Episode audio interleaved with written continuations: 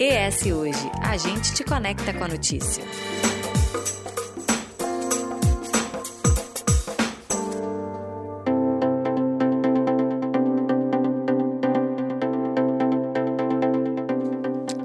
Preservação dos recursos naturais tem sido uma preocupação de governos, empresas e líderes no Brasil e no mundo. E uma sigla que se popularizou muito nesse contexto é o ESG, que abrange um conjunto de práticas que unem a preservação do meio ambiente, a responsabilidade social e também a transparência empresarial. No entanto, se engana quem pensa no termo só no sentido ecológico e sustentável. O conceito vai muito além disso. Para nos ajudar a entender melhor sobre o ESG e outros temas relacionados, a partir de hoje, o ES Ouve terá uma vez por mês a Alicia Mesquita, fundadora do Impact Hub. Seja muito bem-vinda. Oi, prazer. Bom estar aqui com vocês. Prazer é nosso. Para começar, Alicia, para a gente contextualizar as pessoas que estão nos ouvindo, o que é o ESG e explica melhor para a gente esse conceito, porque muita gente confunde, acha que é uma coisa só. Explica melhor na prática o que, que é. Tá, joia. Tem muita gente que acha que ESG e sustentabilidade são a mesma coisa. Não são. Eu não sei te dizer exatamente as origens, né? Mas é, o ESG, ele é a sigla em inglês do Social, Ambiental e Governança Corporativa. É algo que já vem sendo praticado na Europa há muitos anos. A França é uma das pioneiras é, em trabalhar ações de empresas ligadas ao social, ambiental e à governança corporativa. É, eles têm até uma sigla em francês, que eu não vou lembrar direito qual é, mas que remete lá de, de anterior aos anos 60. Com o avanço e a popularização, né, a democratização do que a gente entende como sustentabilidade, responsabilidade, as empresas começaram a trabalhar um pouco mais esse olhar do ESG. E aí é, para ficar claro assim, o ESG é uma política de mitigação de riscos das empresas. Então, como as empresas podem diminuir os riscos sociais, os riscos ambientais e os riscos de governança corporativa que elas têm. Quando a gente fala de riscos sociais, a gente está falando de impacto social mesmo que a empresa tem ao entrar numa determinada comunidade. Riscos ambientais, acho que a gente já já é mais comumente falado, né? E riscos de governança corporativa é, são riscos que a empresa tem, adota, né?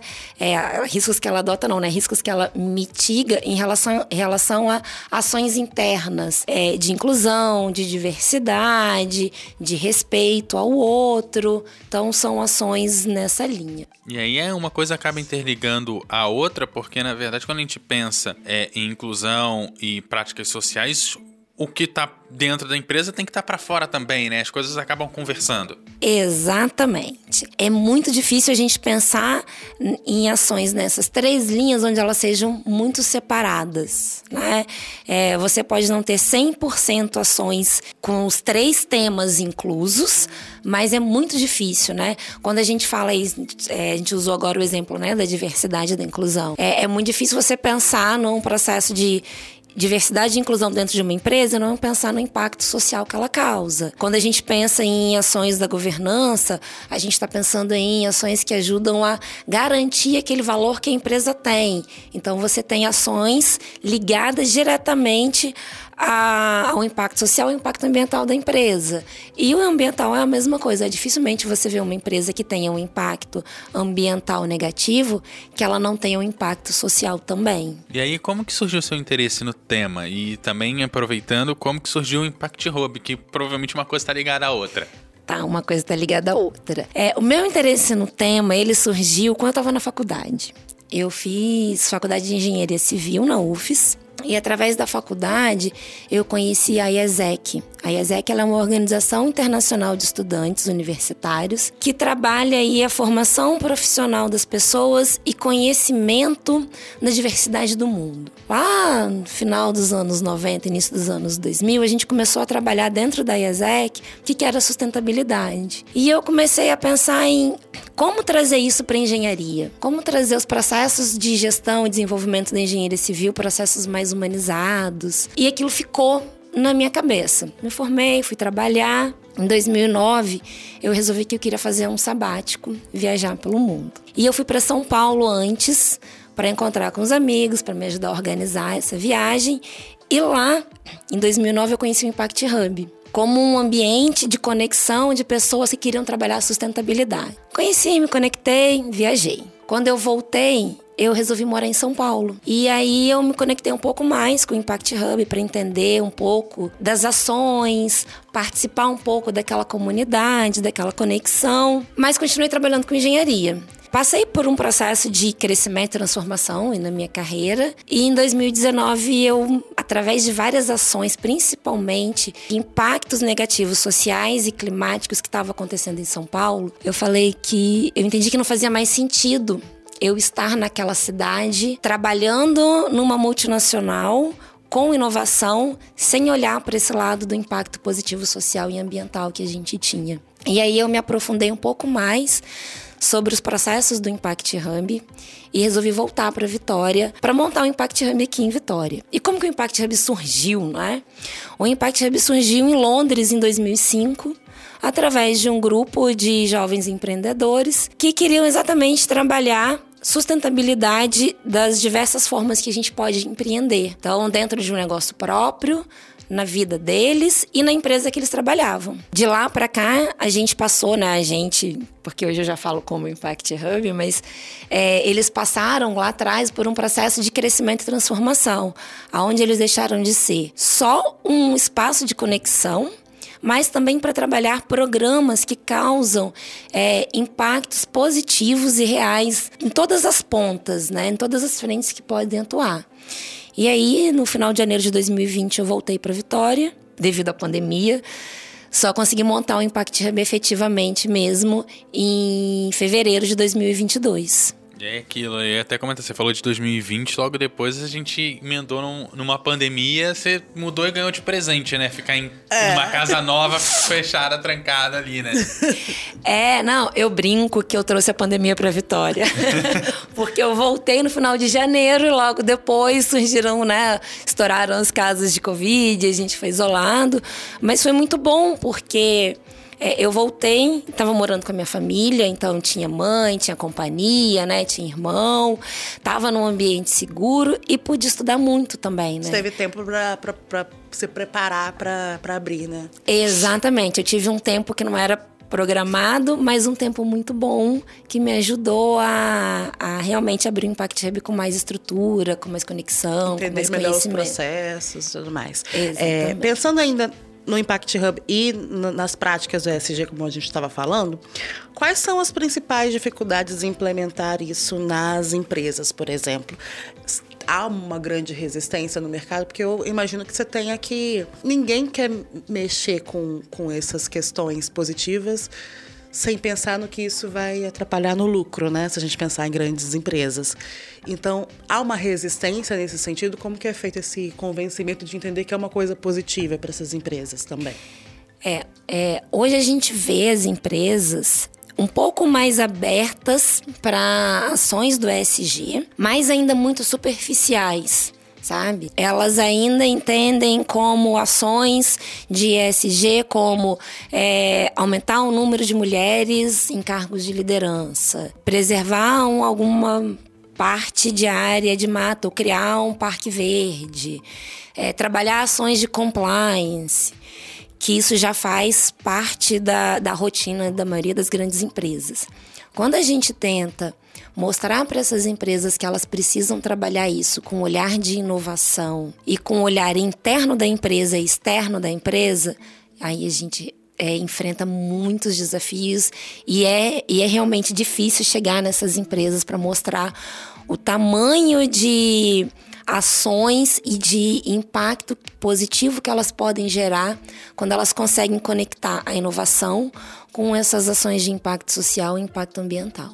Então a dificuldade maior é sair da superficialidade e, e não ser uma coisa só para as pessoas verem, realmente ser uma coisa que a, a, empresa absorva, né? Entenda a importância, a relevância daquilo. Exatamente. É bem, bem nessa linha. E aí, qual é o exemplo prático, né, da, da aplicação do ESG numa empresa? Que, como é que dá pra gente, de fora, que tá fora da empresa, chegar, olhar pra empresa e falar, ah, aqui tá acontecendo? É, existem muitas, muitas formas tá? Eu tenho aqui alguns dados e eu vou pegar um deles para usar como exemplo. A gente tem aí um a cada cinco brasileiros vivem em situações precárias. Quando a gente fala em situações precárias, a gente está falando em casa sem reboco, é, com infiltração.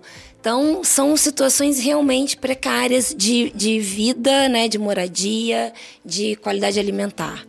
E como que essas empresas podem trabalhar esse impacto, esse processo de inovação. É, transformando a vida dos seus colaboradores, principalmente os colaboradores na base da pirâmide delas, que são a maior parte da população brasileira. A gente tem aqui um em cada cinco brasileiros, é um número muito grande. Então, assim, é a grande base da pirâmide das, das pessoas e dos colaboradores das empresas. Então, elas podem pensar em como eu melhoro a qualidade de vida do meu colaborador, eu faço que ele tenha mais acesso à informação mais acesso à educação. Então, ele seja um colaborador mais preparado para trabalhar. Isso também gera aumento de qualidade nos resultados da empresa, diminui o turnover da empresa, diminui gastos que a empresa tem com ações cotidianas do dia a dia. Então, isso é uma forma né, por exemplo, de trabalhar. E aí começa o benefício social e econômico do, do trabalho disso. Como, como é que a empresa põe isso na ponta do lápis, já que são ações que muitas vezes, quando a gente vai sentir, a gente acaba passando despercebido, porque você vai alterando, isso entra como parte da cultura da empresa e você não repara quando a empresa tá limpa. Mas você repara quando tem alguma coisa que tá fora do lugar. Exatamente. Se a gente Vou pegar um exemplo aí no caso da, da limpeza, né? Que você falou, ah, a gente não repara quando a empresa está limpa, mas a gente repara quando tem uma coisa fora do lugar, quando ela está suja. Quem são as pessoas mais qualificadas para pensar soluções, por exemplo, a área de limpeza de uma empresa? É quem faz a limpeza. E aquela pessoa só vai pensar numa solução se ela é incentivada para aquilo, né? E não só com aumento de salário, por exemplo, mas com processo de transformação. Então a empresa ela precisa criar indicadores internos daquela empresa, e existem vários estudos internacionais que trazem exemplos desses indicadores que as empresas podem adotar, que mostram que se esse processo que essas empresas adotam de melhoria da qualidade de vida dos seus funcionários, eles tendo maior acesso à educação, maior acesso à informação, eles conseguem gerar esses resultados. Então, eles conseguem pensar em soluções para, inclusive, diminuir custos das empresas no processo de limpeza, diminuir tempo. Então, a empresa ela consegue mitigar esses impactos através de indicadores. E aí, indicador que são melhorias da vida dos seus colaboradores, melhoria da rotina da empresa, diminuição de custo com aqueles processos. Então aí assim, pensando rápido, a gente tem três indicadores que a gente consegue colocar dentro das empresas para mostrar que aquilo está tendo resultado, né? Está gerando mudança. É, porque faz bastante sentido, né? Não tem como um colaborador trabalhar bem se ele dorme mal num, num ambiente ruim em casa, se ele não come direito, se, ele, se o transporte para ele é dificultado, como que ele vai chegar lá e produzir? Exatamente, né? É, é nessa linha. E entender que quando a gente trabalha esses processos de mudança na vida desses colaboradores, a gente está tirando as pessoas da linha da pobreza.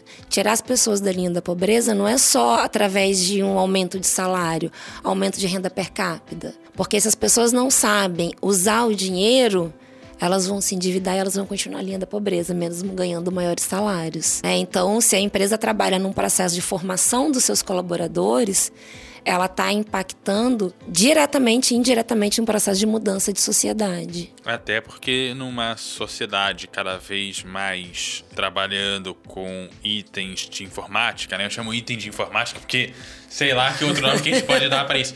Você precisa atualizar também o seu colaborador, que às vezes não sabe lidar com a tecnologia, não né? Não sabe lidar com a tecnologia. Exatamente. A gente tem aí alguns estudos que mostram que mais ou menos 44% da população brasileira não têm computador em casa. O único acesso deles à internet é através do celular. E eles não têm internet em casa todos os dias do mês. Então, imagina como é que é esse processo de acesso à informação e esse processo de acesso à tecnologia mesmo. A tecnologia está no nosso dia a dia. Né? A inteligência artificial está aí mostrando para gente que cada vez mais no dia a dia. A gente tem aí gadgets da internet, celulares, aplicativos e uma série de outras coisas que facilitam a nossa vida, né? E, inclusive, é a vida do funcionamento da cidade. Se a gente pensa que a tecnologia ela pode ser usada para uma cidade se tornar mais inteligente, e aí quando a gente fala da cidade se tornar mais inteligente, a gente está falando de uma cidade que ela consegue funcionar a favor da população que mais precisa dela. Coisa simples, como a gente já tem aqui o aplicativo que mostra o ônibus, onde é que ele está, o tempo que vai levar para chegar. A gente sabe que não funciona 100%, não funciona para todas as agências e para todos os lugares, mas é, já é uma ajuda, já é uma cidade se tornando inteligente as pessoas precisam usar. E passa pela empresa, não só de transporte, mas todas as outras, dar o, o acesso a quem mais precisa ou a quem tem mais dificuldade de acessar essa tecnologia. Exatamente, é isso daí, né? É, quem usa ônibus, né? Não é, não é a pessoa classe média alta, rico. São as pessoas mais da base da pirâmide, elas que usam ônibus no dia a dia. Então, se a gente facilita o acesso dessas pessoas a essa informação, a gente está gerando uma facilidade de vida para essas pessoas, né? É isso. Assim a gente vai se encaminhando para o fim do episódio. Se tiver mais alguma consideração, Nícia, fica à vontade. Não, eu queria agradecer. Quero convidar todo mundo a acompanhar a gente aqui, né, uma vez por mês, para falar com um pouco mais de prática sobre esses assuntos, né? É, a gente entender um pouco de como é que estão os processos de descarbonização, é, os processos de melhoria de restauração, aumento de área restaurada. A gente tem aí o mês de julho como o mês mais quente da história, desde que começaram as medições né, de clima. Então, a gente entender efetivamente como ações nessas linhas é, são benéficas para as pessoas, para as empresas, para o nosso cotidiano e para a cidade que a gente vive, para o nosso estado. Então, acho que estou feliz e quero convidar aí vocês que estão ouvindo a gente a acompanhar a gente aqui. É isso aí, gente. Uma vez por mês aqui no S Ouve vai rolar esse bate-papo. E lembra, obrigada, Alicia, mais uma vez. E lembrando que aqui a gente sempre te convida a debater, a refletir e, sobretudo, a se informar. O S Ouve tem edição de Eduardo Couto, texto e produção de Lídia Lourenço e direção de jornalismo de Daniele Coutinho. Até a próxima. Até a próxima, pessoal.